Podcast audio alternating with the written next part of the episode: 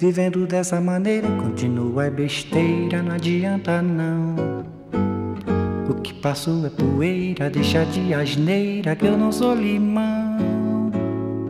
De conversa em conversa, você vai arranjando meio de brigar. De palavra em palavra, você está querendo é nos separar. Parece até que o destino uniu-se com você só pra me maltratar.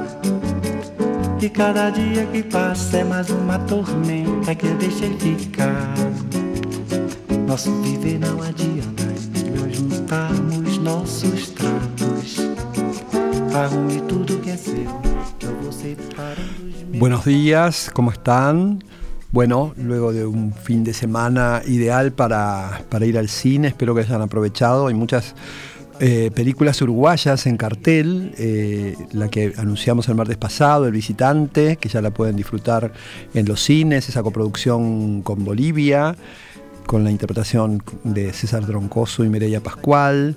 Eh, también está Milonga, Ese Soplo. Hay una gran cantidad de películas que, producidas en, en Uruguay y en coordinación y coproducción con otros países que pueden disfrutar eh, en todas las salas eh, de, de Montevideo y en, al- en algunas salas también del interior del país. Eh, hoy nos vamos a trasladar a, a Madrid para conversar sobre varios temas, pero fundamentalmente sobre el estreno que tuvo con gran suceso de una miniserie que se llama Cero con Z eh, y que, bueno, mm, recrea un- el impacto que tuvo una revista publicada eh, en, en España, el impacto social y, bueno, y la serie también se, se estrenó con un gran impacto hace un par de semanas en Madrid. Para ello vamos a conversar, lo tengo en línea, a Diego Sabanés, eh, que es guionista, director de cine, hizo una de las películas más eh, personales y singulares de la cinematografía argentina de este siglo, basada en dos eh, cuentos de Julio Cortázar, Mentiras Piadosas entre muchísimas otras cosas, y ahora está eh, residiendo en Madrid por un proyecto de residencia y porque ha, participado de esta serie, de esta miniserie, de la que vamos a hablar hoy. Hola Diego, ¿cómo estás? ¿Qué tal, José Miguel? ¿Cómo estás? Muy Acá bien. Con mucho calor. Mucho Madrid. calor, bueno, acá estamos al- exactamente al revés, con mucho frío, eh, para, para los que son la- los fríos este, del río Platenses, que vos los conoces muy, los conoces muy bien. Eh, bueno, contanos eh, cómo, cómo surge este proyecto y cuál es la materia, ¿no? Esto que es un poco la temática un, un poco lejana o ajena para, para los rioplatenses.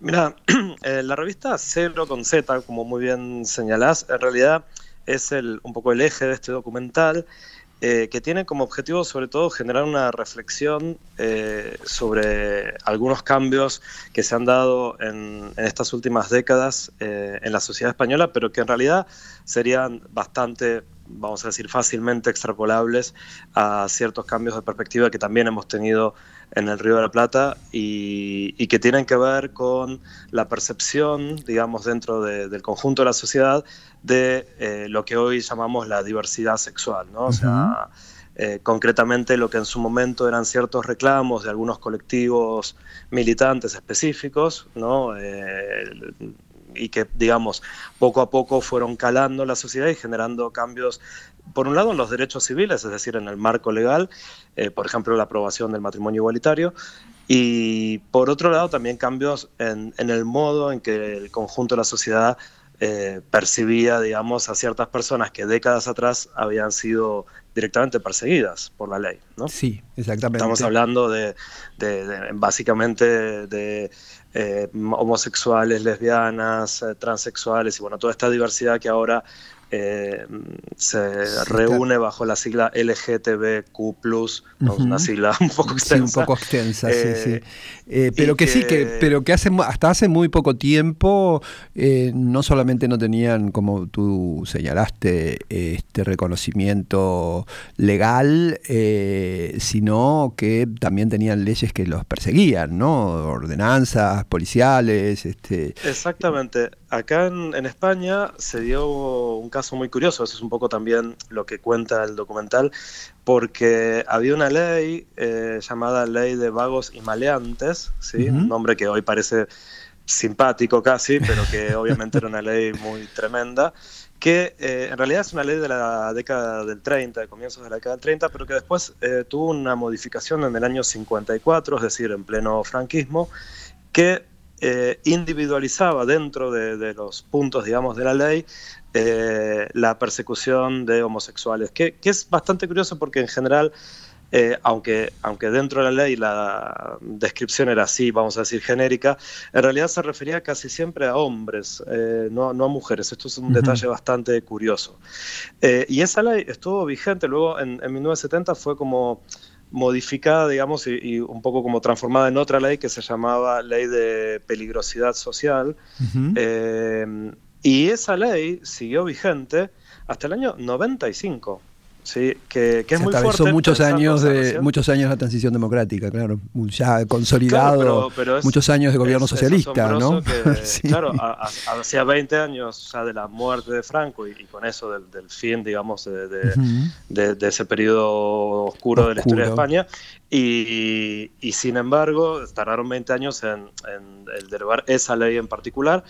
Eh, y luego, apenas, vamos a decir, 10 años más tarde, en 2005, España se convierte en el tercer país en el mundo en aprobar el patrimonio igualitario. Sí, eso es, punta de lanza, sí, sí, es punta de lanza en el mundo, en Europa, y también dio pie a las reformas eh, en, Latinoamérica, ¿no? Porque las leyes, eh, tanto en Argentina y en Uruguay, son de seis años posteriores este, a, esa ley que se dictó durante el gobierno, durante la presidencia de gobierno de, Zapatero, y que fue una, ley eh, ejemplar, la tercera del mundo, ¿no? O sea, realmente es un, avance de derechos muy importante claro, un avance asombroso y sobre todo por esta particularidad, ¿no? Que te digo, de que en 10 años, si bien es cierto que la ley de peligrosidad social, aunque estaba vigente, no se aplicaba obviamente con el mismo rigor de las... No, no, por supuesto, sí, sí, pero estaba vigente. Sí, sí, sí. Existía. Entonces eh, también ese cambio es importante.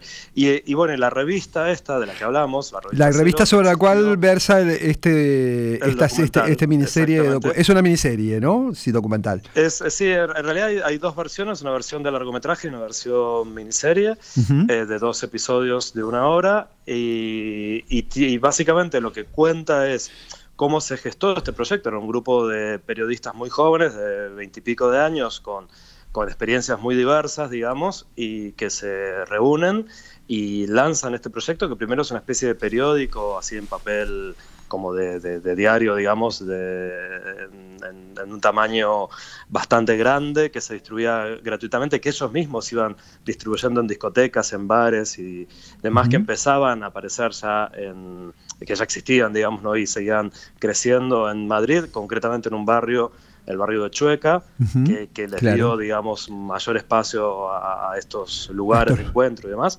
Y, a partir de eso luego ya se, se, transforma en la primera revista en formato revista, con papel e ilustración, con unas producciones fotográficas muy espectaculares, muy llamativas, que luchaban por tener espacio de visibilidad en los propios kioscos, porque al principio las ponían entre las revistas pornográficas, cuando en realidad, por supuesto, no tenía nada que ver con esto, y, y luego, eh, de alguna manera, también en esa en esa visibilidad de la revista de lo que se trataba era de la visibilidad de todo un colectivo, no porque lo, por la lucha que esta gente tenía era porque esos, esas personas que durante décadas habían estado de alguna manera eh, en ciertos márgenes de la sociedad o que tenían espacios de expresión muy reducidos, incluso poca representación en la ficción, por ejemplo, tuvieran cada vez mayor visibilidad. o, una representación paródica, ¿no? Este, Exactamente. Mm, Exactamente, o vinculada a cierta delincuencia, ¿no? Bueno, estos mismos principios que estaban detrás de esa ley, ¿no? O sea, esta idea de,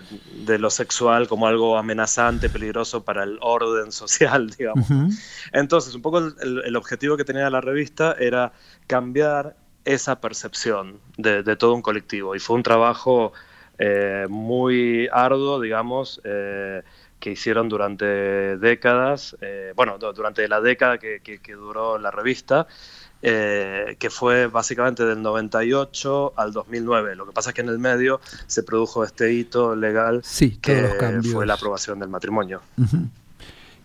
Y sí, y que indudablemente mm, eh, es muy interesante lo que vos planteás, porque es algo que mm, eh, este, a mí siempre me gusta subrayar, como la ficción y fundamentalmente los, los géneros eh, más populares y, los medios masivos de comunicación se adelanta muchas veces al derecho, ¿no? O sea, generalmente los cambios legislativos vienen cuando hay una percepción social diferente sobre, determinada, sobre determinados hábitos o conductas y, y esa percepción, y esa percepción social empieza a cambiar porque la ficción y los medios de comunicación comienzan a, permitir que esto suceda. ¿no? Yo creo que hay una, una interrelación ahí entre, entre cultura o arte, medios de comunicación y, derecho muy, muy este, profunda y que tal vez no se, no se advierte. O sea, yo creo que mm, todos estos cambios legislativos van precedidos generalmente de ficciones, eh, publicaciones, eh,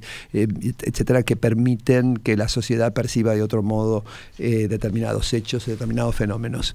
Mm, vos decías que... Eh, Absolutamente, Y, creo que ahí es de ahí la importancia de los imaginarios sociales, ¿no? Y cómo, cómo se construyen y también cómo se transforman, porque un poco lo que el documental cuenta es a través de la perspectiva de los que hicieron la revista y quienes aparecieron en sus portadas, que eran producciones de fotos, así, algún, algún caso muy espectaculares y demás, y muchas veces con, con, personajes famosos, ¿no? primero del mundo del espectáculo y luego del deporte y de, y de ciertas instituciones, ¿no? que esto fue lo más transgresor que tenía la revista. Y, y cómo eso sirvió para para cambiar eh, e-, ese imaginario social ¿no? en torno a, lo que esto que llamamos el colectivo LGTB. LGTB, claro.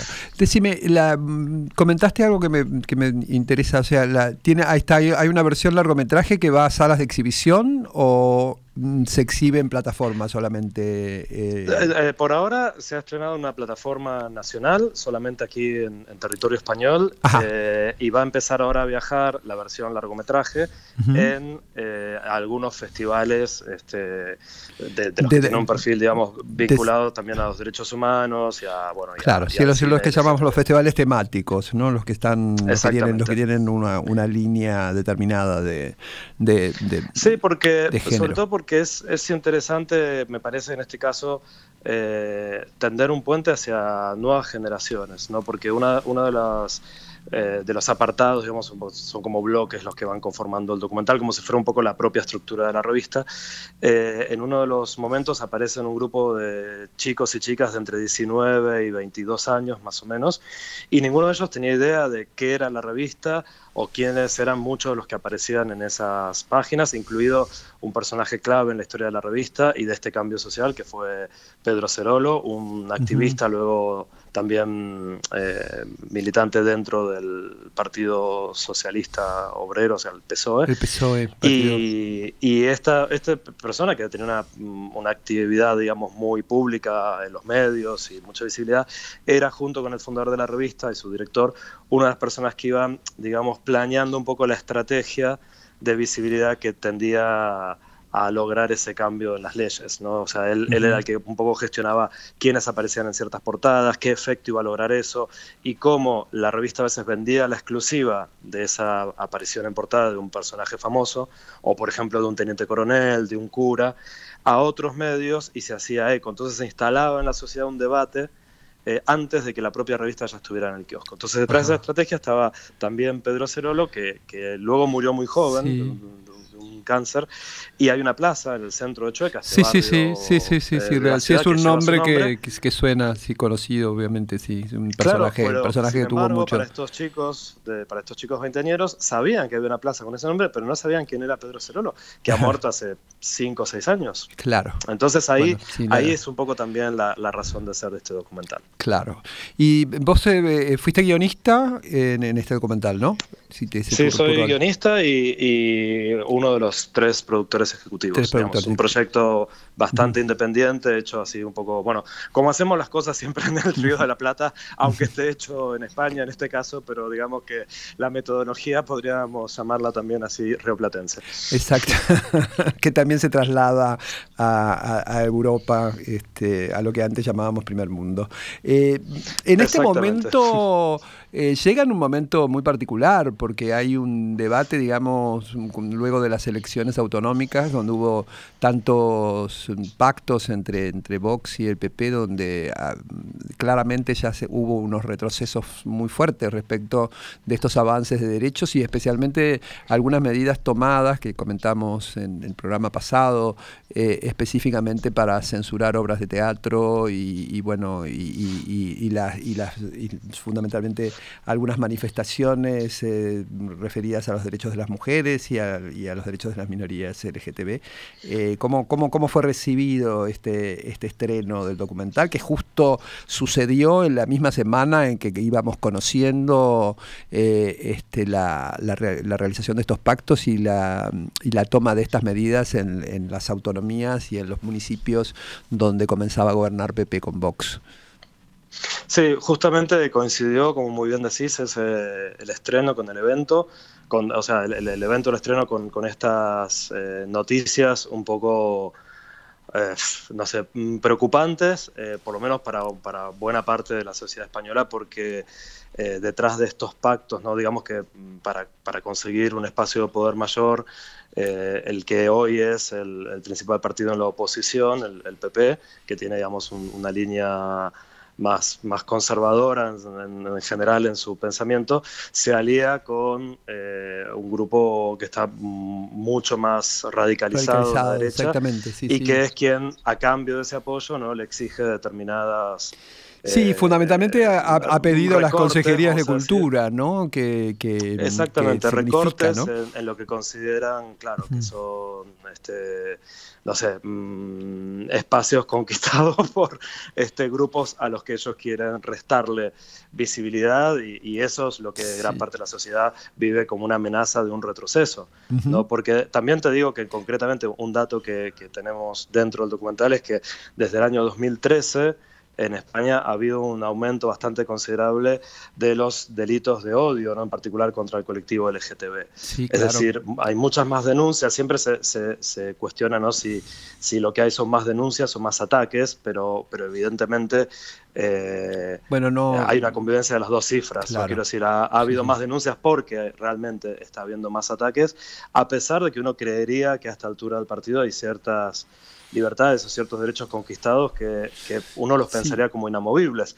Pero evidentemente hay cierto sector menor que no los considera tan inamovibles. Entonces ahí es donde saltan estas alarmas. Exacto, sí. También ha habido eh, manifestaciones muy eh, contrarias a todo a la violencia contra las mujeres y a, la, y a toda la, digamos, la agenda eh, del feminismo, ¿no? O sea que realmente eh, sí, me preocupa y, llama la atención porque obviamente eh, cuando sucede algo así en el mundo nos impacta y cuando sucede en España, del cual, con el cual nos une no solamente lazos históricos, sino lazos actuales de, de mucha...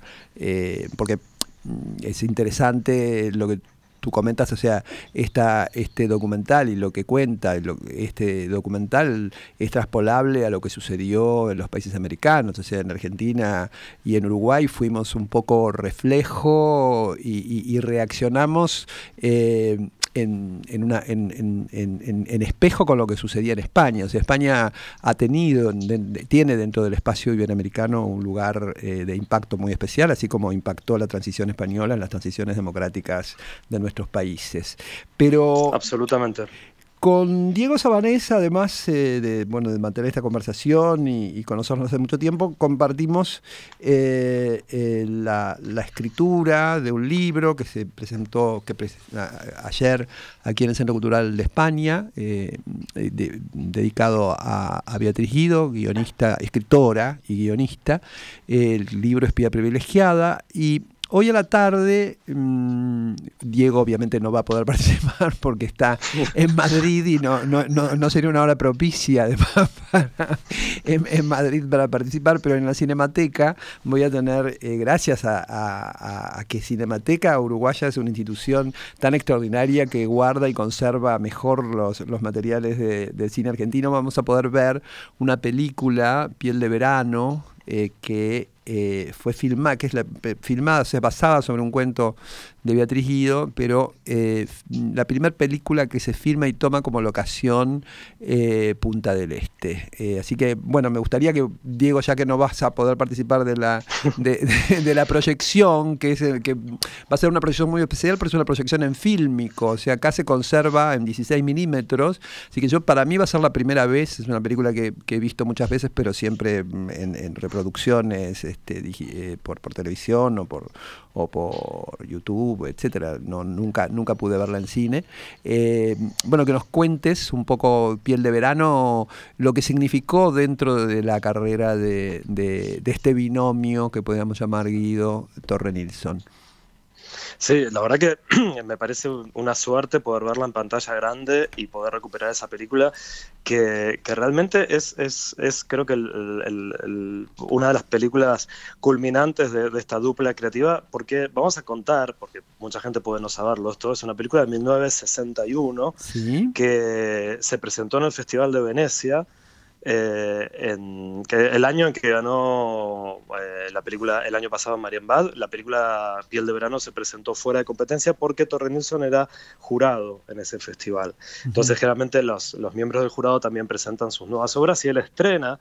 Eh, el estreno mundial de Piel de Verano tiene lugar en agosto o sea, casi, eh, eh, ahora estamos en julio, pero bueno, casi, eh, de 1961. Y ese mismo año, Torre Nilsson y Beatriz Guido habían estado y ganado uno de los premios principales en el Festival de Cannes unos meses antes, en mayo, con otra película que era La mano en la trampa. O sea que, que el mismo año estrenan en dos de los festivales, mm, en, los dos festivales, digamos, más importantes de Europa. Sí, en su momento eran los más importantes, eh, indudablemente. Había muchos menos festivales que ahora y Cannes y Venecia estaban mucho más instalados como festivales de, primer circuito todavía que Berlín y San Sebastián, ¿no? O sea, que luego los otros festivales europeos. Exactamente, festivales donde también ellos luego van a presentar otras películas y se ganar premios con otros otras películas, en el caso de Berlín, eh, La Caída, en el caso de San Sebastián, Boquitas Pintadas, adaptación de, Puig. Pero bueno, volviendo a Piel de Verano, eh, eh, ellos hacen esta, esta película y la, la, estrenan, o sea, en un año donde están como en la cresta de su creatividad, porque vienen con una seguidilla de películas eh, de mucho encierro, vamos a decir, y Piel de Verano es una película que tiene mucho más aire libre, ¿no? Es una película mucho más de exteriores, es, un cambio. Donde se ve una punta del este maravillosa, una punta del este sin, sin, sin edificios, este, y donde se pueden correr carreras y la playa, realmente es una, una eh, la, locación de Punta del Este está muy, muy bien usada, ¿no? que además es un cambio que hace Beatriz eh, con, en respecto del, del, cuento que le da origen, que se llama Convalescencia, porque el cuento transcurre en un campo, ¿no? O sea, la historia se desarrolla en, un campo de la provincia de Buenos Aires. Y, para la película habrá habido seguramente alguna razón de producción, pero decidieron esta traslación al, al Uruguay. Sí, y, bueno, y la, la, película además está protagonizada nada más que nada más y nada menos que por Graciela Borges y Alfredo Alcón. O sea, una dupla también protagónica potentísima, eh, clave del cine argentino de la segunda mitad del, siglo XX, digamos. Sí, sí. Y, bueno, y aparte la trama es muy interesante porque, sobre todo, a mí me, me, encanta una subtrama que hay. No vamos a develar demasiado, no vamos a hacer spoilers para que la gente la descubra esta tarde, pero a mí me parece muy interesante la subtrama que hay en entre esa especie de enfermera y asistente personal del, muchacho convaleciente protagonista, al que interpreta Alfredo Alcón, eh, porque tiene una relación muy ambivalente con él, entre sí. A mí una, para mí hay una cosa un poco pinteriana, sí, eh, y esa, esta, esta, ambigüedad que tanto le mm. gustaba a Beatriz como escritora, ¿no? esta, esta cosa en la que insistía tanto, ¿no? donde los personajes siempre tienen zonas oscuras, donde siempre hay algo sexual. Eh, como flotando en el ambiente, ¿no? Y, sí, después la relación también, entre las clases sociales, una cosa que ayer Inés Portagaray, que, mm, que participó, bueno, fue la, que presentó en realidad eh, el libro, eh, marcó, ¿no? O sea, como incluso citó un diálogo de la película donde se marcan estas, este, que siempre, que es una, que es otra constante de la obra de, Beatriz Guido, fundamentalmente, ¿no? Literariamente, ¿no? Cómo, cómo trata esa, esa confrontación y, y, y mismo tiempo esa relación y, esa comunicación entre las diferentes este, clases sociales.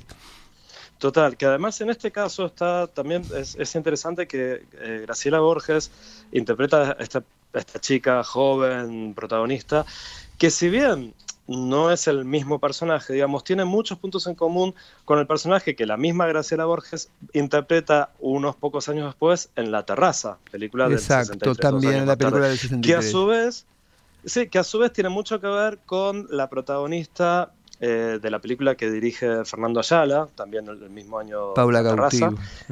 Exactamente, Paula Cautiva, en donde eh, son estas chicas, digamos, eh, jóvenes, vitales, sensuales, muy dueñas de su cuerpo, que, tienen una vida sexual muy activa, vamos a decir, también bastante transgresoras para el canon de la época. sí. Y que y que tienen eh, esta cosa de relacionarse con hombres de poder, ¿no? Y como de ascender socialmente a partir de esos, de esos vínculos y más. Un tipo de personaje que aparece en varios cuentos de, de Beatriz Guido y que tiene que ver con esta tensión entre clases también, donde aparece la sexualidad como una mercancía. Son las primeras mujeres contemporáneas, ¿no? Las primeras mujeres modernas que aparecen primero en la literatura y después en el cine. O sea, Beatriz eh, crea estos personajes femeninos que rompen con el esquema de la ingenua o la malvada, que eran los roles que tenía la mujer en la literatura anterior. y, que incluso podríamos hacer así una genealogía, eran las protagonistas de sus primeras obras también, porque La Casa del Ángel es una obra donde la protagonista es una muchacha ingenua este, En la caída algo de eso también hay. En cambio, la protagonista de Piel de Verano ya es otro tipo de mujer. Es otro tipo de total, totalmente. Hay, un, hay un cambio de paradigma. También hay que decir, es el, eh, en realidad es el primer gran protagónico. Si bien Graciela ya tenía una cantidad de films hechos, este, eh, previos, porque aparece siendo un adolescente en un film de, de, Hugo del Carril y había participado con Nilsson en Fin de Fiesta. Aquí tiene un rol, realmente es la protagonista, la, que conduce eh, la acción y, hace realmente va a ser muy bueno eh, poder verla en, en, fílmico y en el país donde, donde se filmó. y bueno, y con esta presencia de Graciela que se sostenido durante tantos años como una de las grandes actrices, este, como casi un caso único del cine internacional, ¿no? Alguien que tenga 60 años de carrera, que más de, 70 películas filmadas, creo que hay muy pocas actrices en Hollywood y, en Europa. Con, y con los nivel, con el nivel de los distintos directores con los que ella ha trabajado, porque ha, trabajado realmente con, con, todas las vanguardias, ¿no? Que, marcaron, que marcaron el, cambio de, los, los cambios estéticos, lenguaje, por lo menos en, en Argentina. Bueno, sí, yo creo que si tomamos qué, qué, suerte que la puedan disfrutar en pantalla mm, grande. Me encantaría estar ahí. Estoy, estoy todavía aquí, no, no por el documental, sino porque, por otro proyecto que estoy desarrollando dentro de la Academia de Cine, con el programa de residencias, y todavía tengo que, terminar algunas cosas, por eso no puedo estar ahí. Perfecto. Pero bueno, bueno te eh, esperamos, eh, en, te esperamos en, Montevideo y, en Buenos Aires, obviamente, que, que es tu, tu, país de, de, origen y de residencia, eh, pero también te esperamos aquí aquí en Montevideo para que puedas conocer la, cinemateca. Y bueno, y un placer eh, conversar con vos. Sí. Mandarle un saludo muy especial a Guillermina Martín Doyle eh, de la Filmoteca, justamente la Cinemateca Uruguaya, que, que, fue también quien nos ayudó, junto con gente de otros, de otros archivos de, otros países, a localizar entrevistas y, textos, de Beatriz, de Beatriz para... un poco dispersos por revistas. Y realmente la, la, Cinemateca ya nos ayudó con eso y bueno, y ahora que acoge esta presentación también es, es, otro, otra alegría. Es otro, otra, otra gran alegría. Así que bueno, Diego, te va vamos a recordar como siempre eh, y, estarás presente con nosotros eh, esta noche a las 7 a las 7 y 20 en nuestras oraciones a las 7 y 20 eh, en Cinemateca. Un abrazo y que sigas este, muy bien en Madrid. Saludos a todos por allá. Muchas gracias. del invierno. Bueno, y del público me despido hasta el jueves, donde vamos a recibir aquí para anunciar uno de los estrenos teatrales de, esta semana y los dejo eh, en. Eh, bueno, los dejo con el interrogante. vamos a, develar la sorpresa el, jueves con la presencia aquí de la directora, la dramaturga y los principales actores de esta pieza que se estrena eh, este fin de semana en Montevideo. Nos vemos el jueves. Vivendo dessa besteira, adianta que poeira, de asneira, que. Hoje conversa em conversa, você vai arranjando meio de briga.